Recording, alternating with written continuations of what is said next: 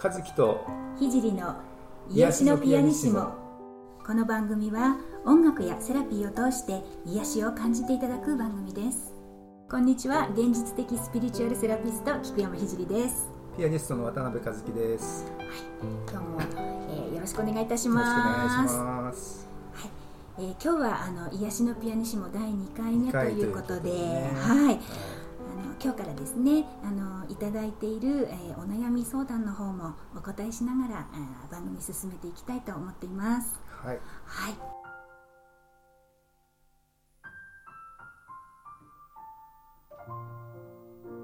えっと、そうですね。早速進めていこうかと思いますけど、まあ、いくつかね、はい。えー、いただいている中でですね、はい、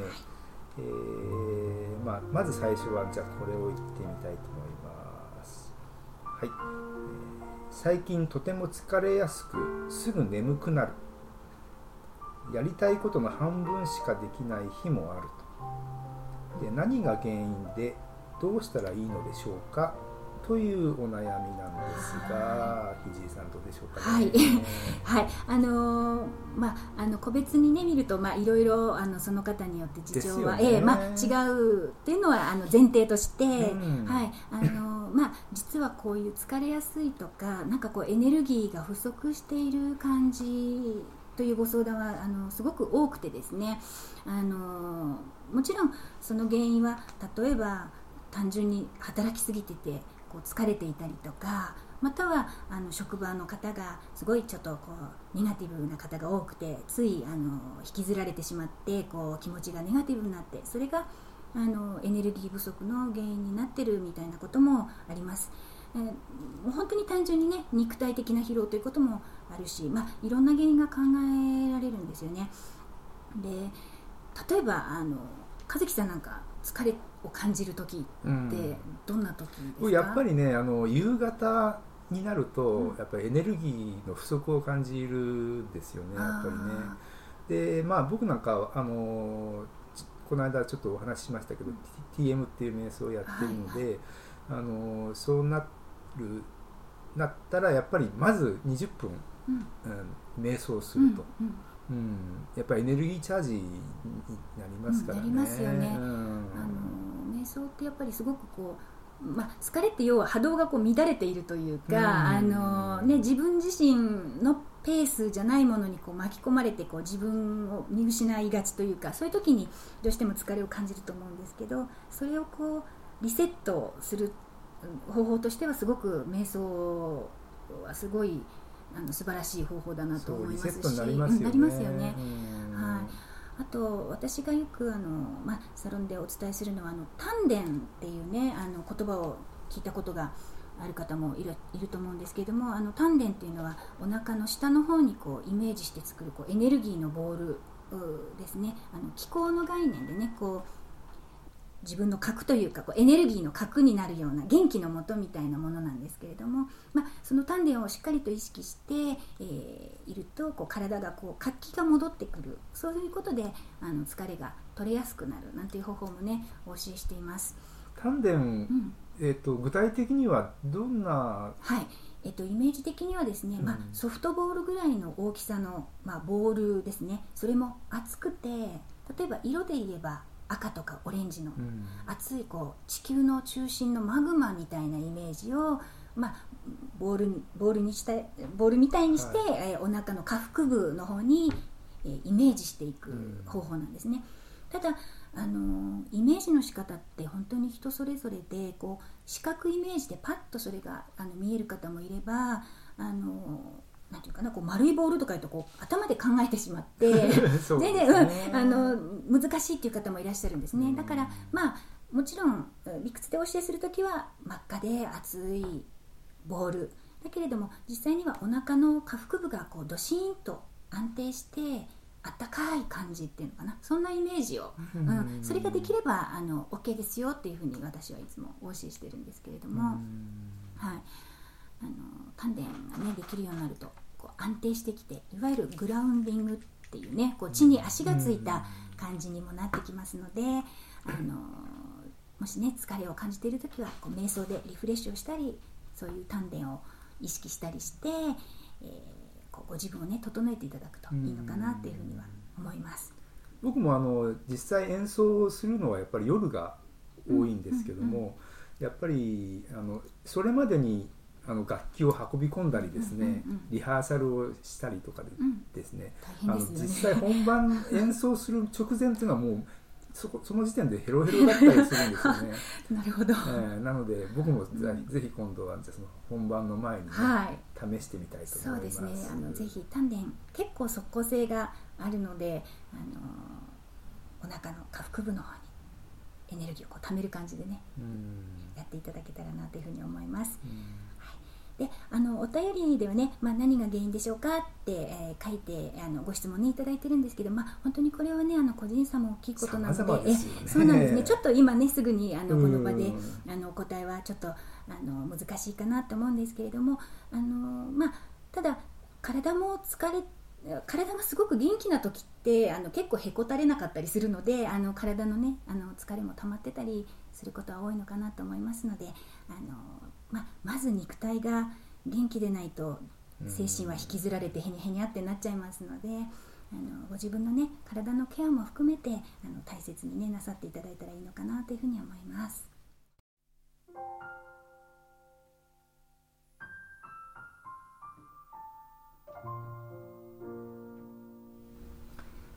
はい、えー、それでは2つ目の、えー、いきましょうかね。えー、それではこういうことです。運が開ける場所土地もしくは良い方向というのはあるのでしょうか？はい、はい、はい、これも結構ねよくあの聞かれることが多い質問なんですけれどもはいえーとまあ、よくあの法法医学とかねそういうのをすごくやってらっしゃる方とか気にされてねこうひ今日は東がいいとか、うん、西がいいとかあのどっち方向はダメとかってあの気になさる方もすごく多いと思うんですけど和樹さんとかはそういうの気になる方ですか？場所そういやどうかな。うん。あと僕風水なんかで、はい。はいええ、あの家の中にね、はいはい、あのどの角度にどんなものがあるといいとかっていうのをね、うんうん、あの結構一時ちょっとあの勉強してたことがあってそう、ね,、そういうのをね家の中で生かしてたりもしてるんですけど、はいはい、うん。そそうだね。あんまり、うん、あまり気にしないですかね。うん。あの気にされる方はすごいやっぱりされるんですね、こういうのね。うん、はい、であの私も、まあ、聞かれる時にあの私はなんていうのかなこの、まあ、いわゆる法医学ってこう統計的にいろいろなことをこう研究してねできてるこう学問学問っていうのかなそういうあのメソッドだと思うんですけれども私の場合はあのサロンではこうお一人お一人にその場でこうつながってエネルギー的につながっていろいろ拝見したりっていうことなのでいわゆるうん例えば何月生まれの人は今月はこっちの方がダメとかそういうのはちょっとわからないですね。うん、そううん、ただあのその人によってやっぱりいわゆるカルマ的にこっちは、うん、良くないよとかっていうのがあるなとは感じていますね。うん、であのただじゃあ絶対そこがダメなのかっていうとそれもまああの多分魂の学びというかあのあえて悪いとこに飛び込んでいく方っていうのも 多くいてでそこで例えば痛い目にあってでもそこからなんかこうすごくいろいろな学びをするっていうことも、うん、あるので、あの逆にこう自分にとって都合のいい場所だけをこう探して こうそこ自分にとって都合自分のエゴにとってこう都合のいいとこだけを探し求めるのもちょっともったいないのかなっていう気はすごく。もったいない。うん、うん、それいいね。うん、あのいろんなあの固まるし、まあ、だから、まあ、今日今回のご質問でそういう場所はあるのでしょうかっていうことでしたらあの多分あると思います、ね、うん、多分あると思います、ね、ただあまりそこに、えー、それを気にして自分の行動を狭めるのではなくて、あの運が悪かろうが何だろうが私はこれをやりたいからやるわみたいな なんかそういう吹っ切りはあのすごく生きていく上で大事なのかなっていうふうに思います、うん、なんかそういう吹っ切りのある人ってってこう必ず立ち直れるというかあの逆境に例えば行っても、あの立ち直れるしあの逆に恐れてる人の方がなんかそうその運の悪さみたいな、ね、いわゆるね俗に言う運の悪さみたいなのを引き寄せてしまうっていうことはあるのかなっていうふうに思っています。はい、ですのであまり方角は気にせず あの自分が行きたいところに行きやりたいことをやってみたらいいのかなっていうふうに思います。素晴らしい。はい はい、えー、それでは今日も和樹さんの即興ピアノと一緒に瞑想をしていきたいと思います、えー、前回1回目は浄化の瞑想でしたので今日は浄化をしてから自分の中の愛に気づき愛を広げていく瞑想をしていきたいと思います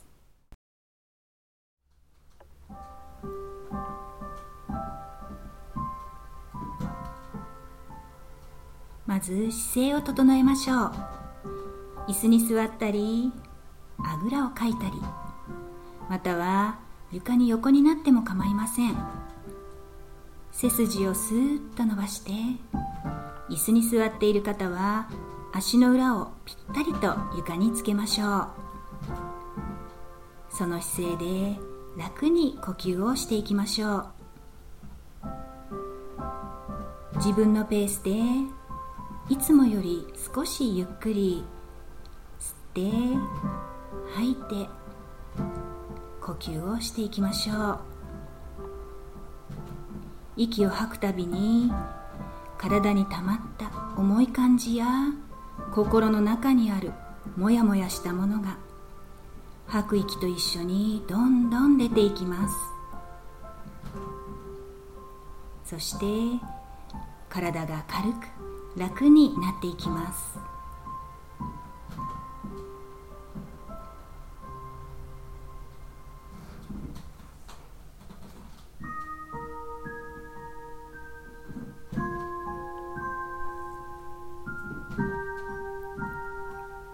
今天から真っ白な光がシャワーのようにさーっと降りてきました。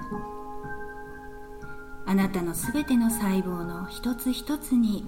真っ白い光が届き奥の方からすっきりと浄化されていきます。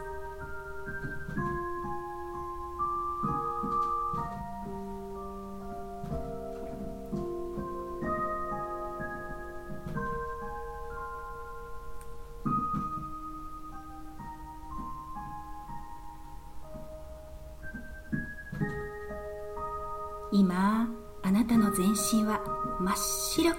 眩しく輝いています。光のシャワーに包まれてすっきりと軽くなった感じを味わいましょう。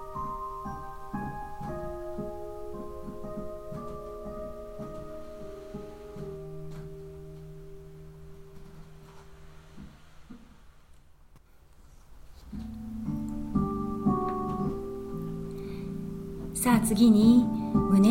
を意識しましょう。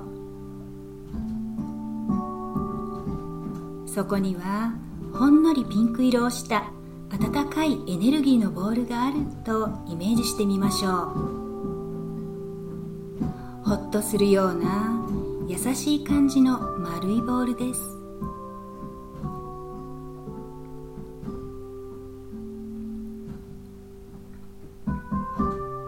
それはあなたの心の奥にある愛のエネルギーです。あなたの愛のエネルギーはあなたが呼吸をするたびに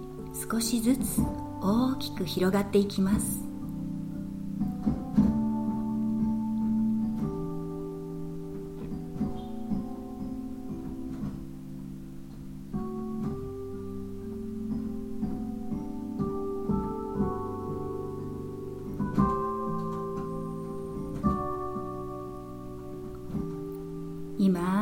全身に優しいピンク色の愛のエネルギーが広がりました。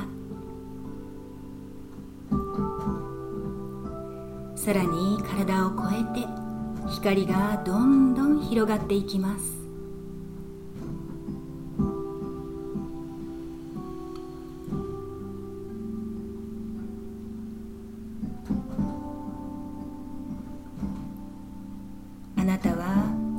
愛のエネルギーの中心です。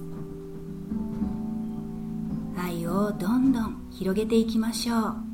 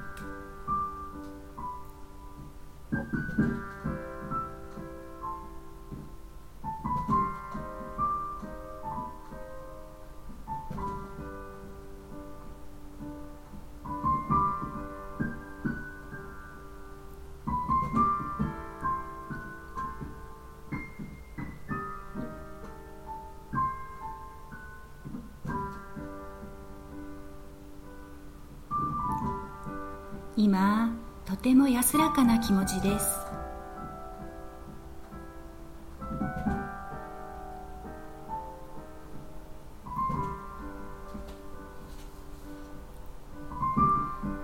愛はいつも自分の中にあります。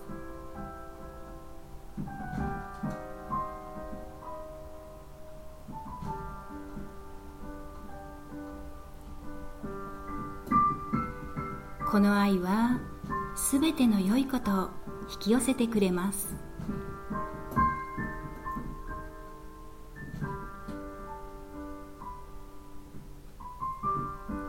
私の人生は光と愛に満ちてどんどん素晴らしく変化していきます。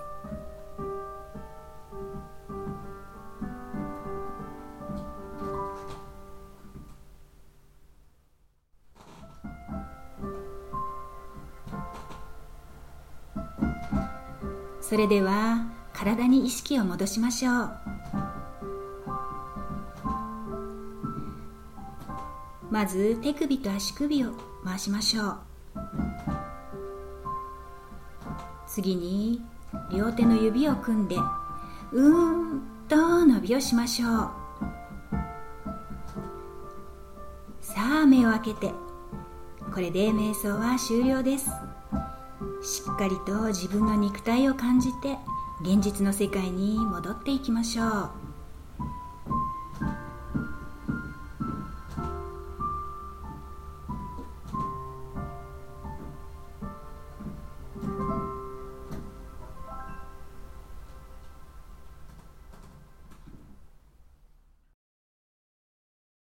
はい、え、では今日もお送りしてきましたけれどもいかがでしたでしょうか？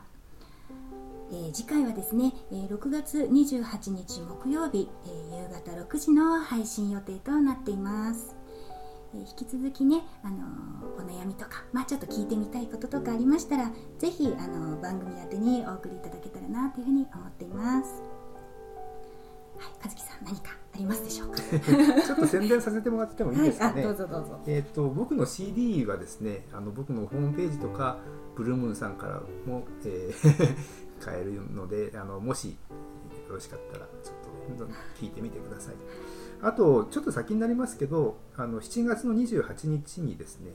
あの毎年恒例なんですけど隅田川の花火あの花火を鑑賞しながらライブを聴こうという企画をもう10年ぐらいやってまして、はい、えー、これもまたですね浅草のジンクというお店なんですけどもあのビルの一番上にあるお店であのあの花火がですね非常にあの空調が効いた中で いいですね、えー、音楽を聴きながら あの鑑賞できるという、えー、そんなライブも7月の28日にありますのであの